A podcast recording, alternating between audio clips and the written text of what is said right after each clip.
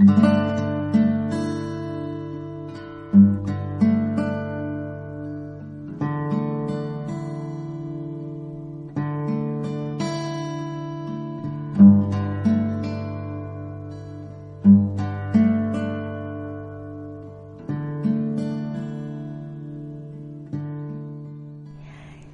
位好，这里是万深夜电台，我是慧英。今天在 App 的首页，作者别人的佩佩发表了一篇文章，叫做《我的超能力就是超能惹爸妈生气》。大意说的就是在与父母的交往中，我们总是一边的伤害爸妈，一边又觉得自己做的真不对，想对父母好一点儿。但是常常又会失去耐心，对他们发脾气。很多人在评论下面表示，这个好像就是目前的与父母相处的困扰。如果说你还没有看过这篇文章，可以在今日的首页找到它。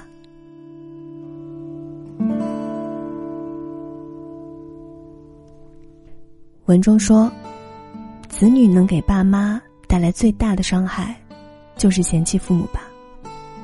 而这种伤害又分为三等：轻度伤害是嫌弃他们啰嗦、管得多；中度伤害是嫌弃他们土、跟你有代沟；重度伤害是嫌弃他们丑、没文化、穷。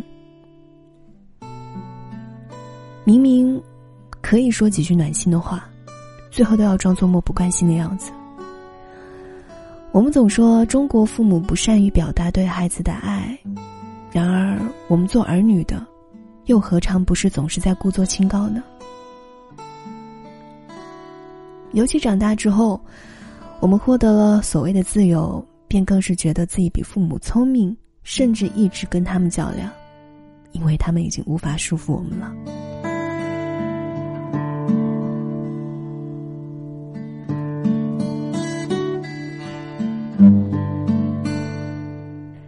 这个让我想到了我非常喜欢的一个日本导演北野武。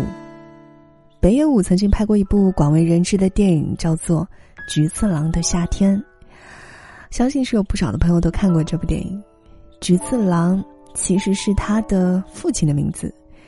北野武从小就对父亲没有记忆，他的父亲是个酒鬼，所以你也可以认为这样一部电影有着纪念他的父亲的意味。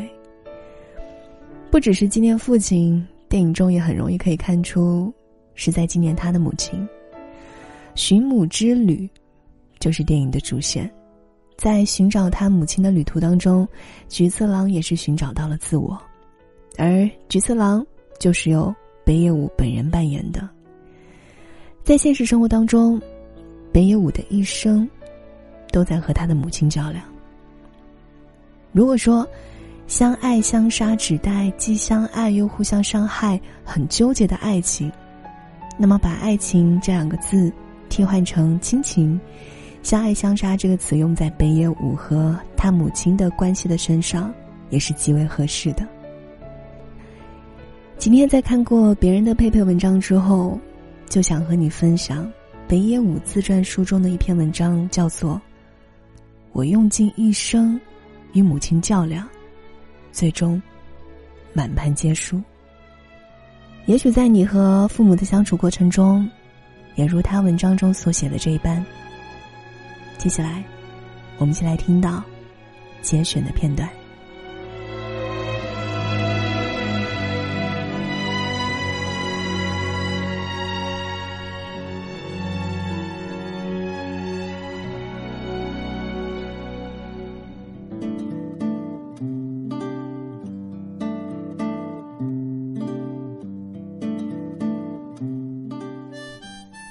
小学时，母亲是如何逼我读书，而我又是如何不肯读书，老想着打棒球，一直是我最深的记忆，也是我们母子之间的较量。邻居大婶看我那么爱打棒球却没有手套，觉得我可怜，于是在我生日时偷偷帮我买了棒球手套。但母亲根本就不准我打棒球。就连拥有棒球手套，也是会让他生气的。我家只有两个房间加一个厨房，一个房间四叠半儿，另一个房间六叠，根本没有自己的房间这类时髦玩意儿，没处藏手套。不过走廊尽头，有个勉强算是院子的地方，种着一棵低矮的银杏树。于是我把手套包在塑料袋里，偷偷的埋在银杏树下，假装没事的样子。每逢打棒球的时候，才挖出来。有一天，当我挖开泥土时，手套不见了，只见塑料袋里装着一堆参考书。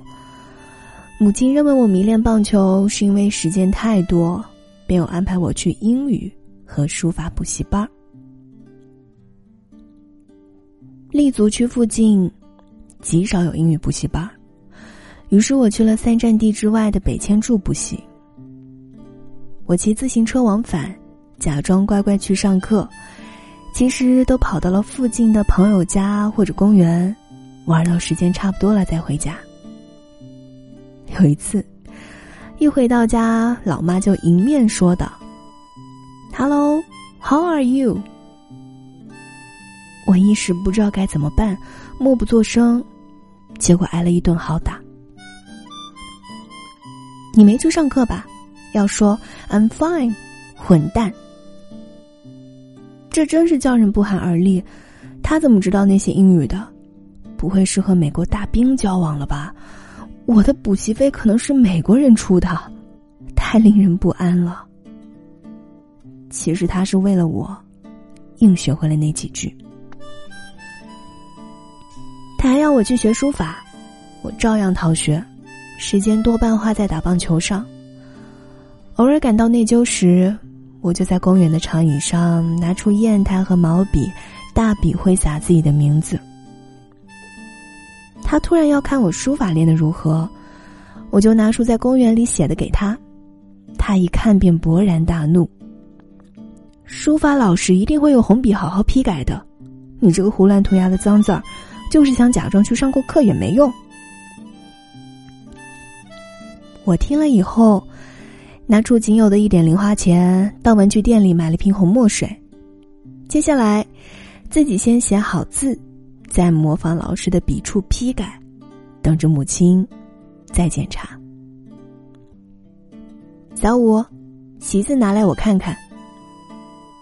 正中下怀，我立刻兴奋的拿给他看，可是批改的红字实在写的太烂，又被拆穿了。仔细想来，我的人生似乎就是和母亲的抗争。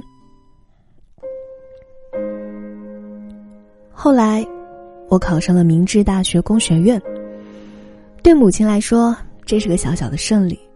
不过，我以退学这个最坏的结果结束母子俩在读书领域的较量。关于这件事儿，我只有抱歉。我的行为等于是上了擂台却放弃比赛。但是我们母子间的较量并非只限于读书这个领域。母亲。还有更大的目标，简言之，要我出人头地，至少和哥哥姐姐一样。这也是这场战争的主要矛盾点。因此，对总算考上大学的儿子，母亲的干涉并未停止。另一方面，我认为考上大学是凭自己的实力，毫无感谢母亲的心情，反而有点厌烦他。没办法。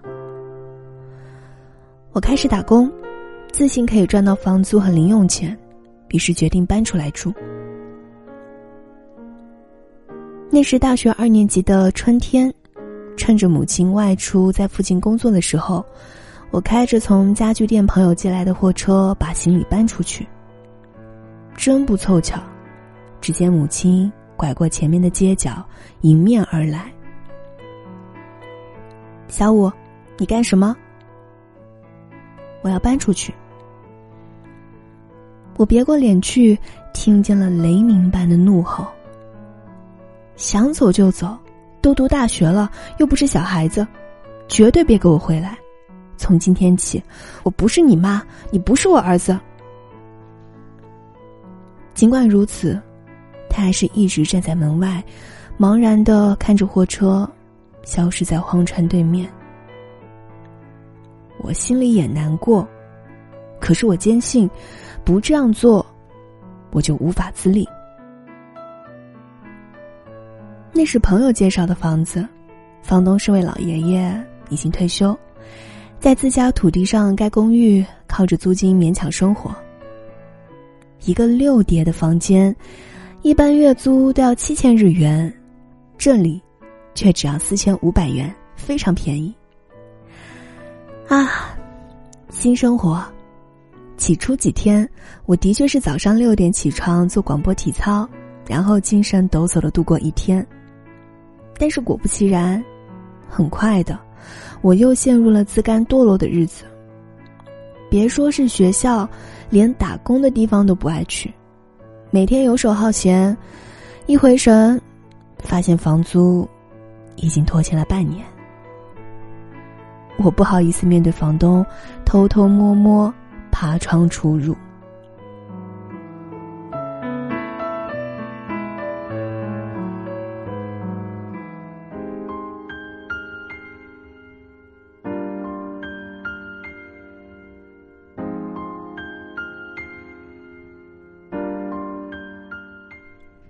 窗外寒风呼啸的季节里，我照例快中午时还躺在被窝里。房东来敲门，我有话跟你说。我呆呆站着，只有一句：“对不起。”混沌的脑袋认识到，半年不缴房租，只有滚蛋一条路。我却突然听到怒吼：“给我跪下！”我心想，这房东想干什么？但还是露出了一点反省的样子。乖乖跪在地板上，哪里有你这样的蠢蛋？啊！欠了这么多房租，你以为还住得下去吗？不，我想你肯定会叫我滚。我低头回答。那你为什么还在这里？因为，您很仁慈。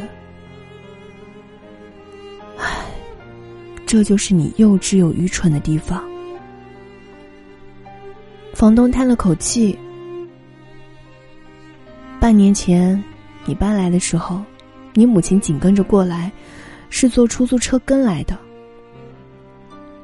我一惊，满脸通红。他说：“你这孩子傻傻的，肯定会欠房租。如果一个月没缴，就来找我拿。”就这样，你的母亲一直帮你交房租，你才能一直住在这里。我是收到了房租，但没有一毛钱是你自己掏的。你也稍稍为你母亲想想吧。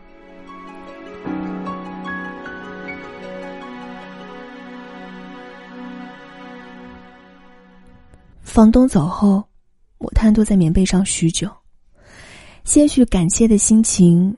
混杂着永远躲不开母亲的懊恼。第二次交手，我又彻底输了。乖乖听母亲的话，洗心革面，好好读完大学，像哥哥一样当个学者，搞搞研究，不是很好吗？不然，跟着父亲一起刷油漆，过油漆匠儿子的人生，可能也不赖啊。处在这个屡屡被母亲算计的世界，我总是感到有些不满，但具体不满在哪里，又怎么也说不上来。我想起小时候的玩伴，现在不是工人、出租车司机，就是黑道混混，他们和我哪里不同？没有，不，只有母亲不同。终于有一天。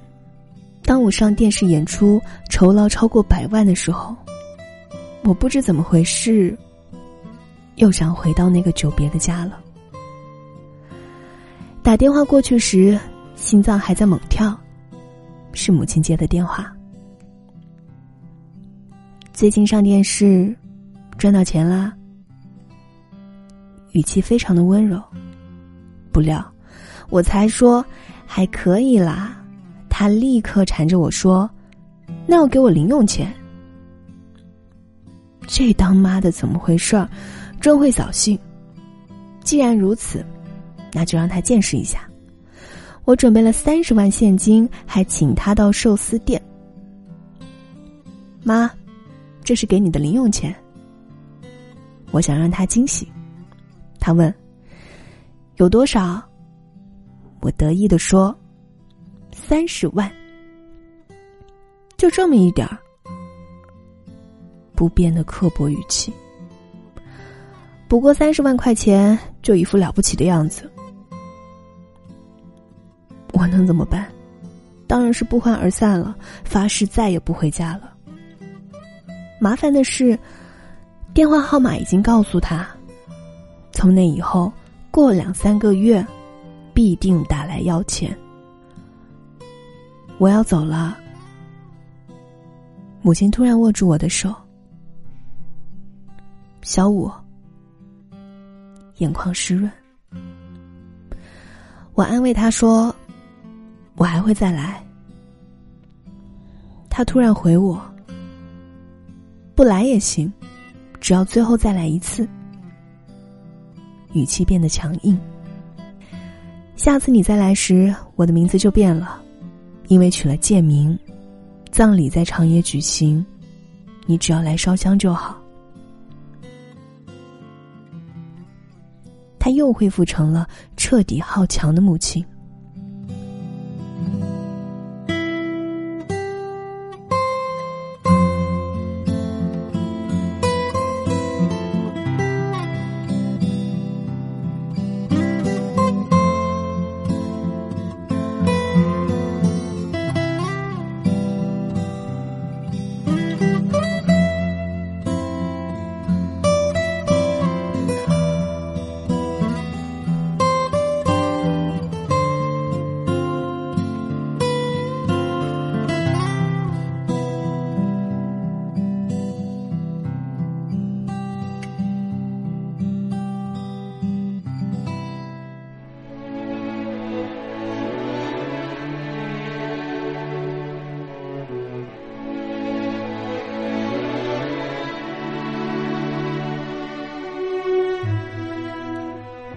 我挥手跟姐姐告别，在零售店买罐啤酒，跳上停在眼前的车厢，里头空荡荡的。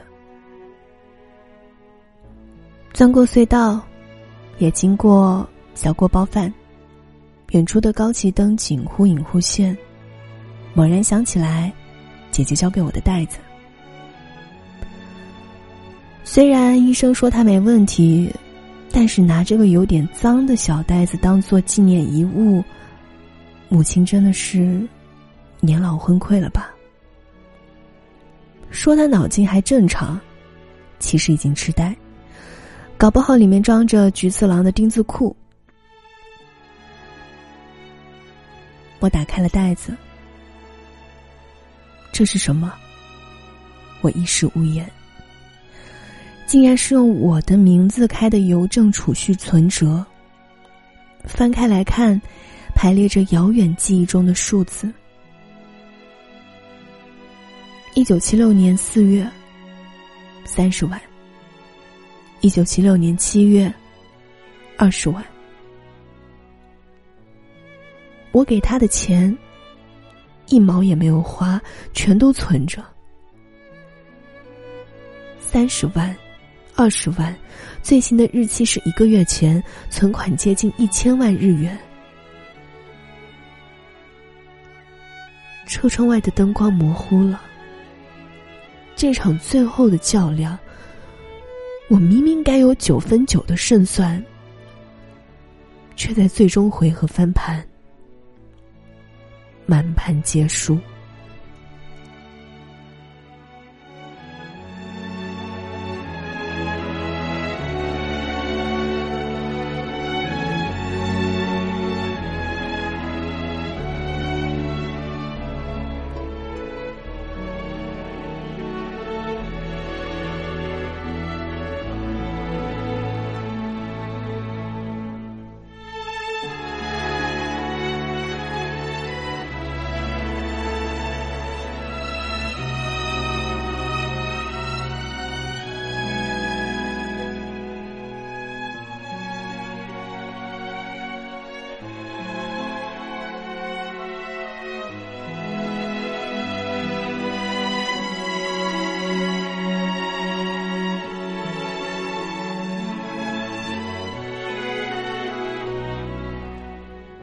在《请回答一九八八》里面，德善觉得自己从小到大都不被父母关注，最后大发脾气，冲出了家门。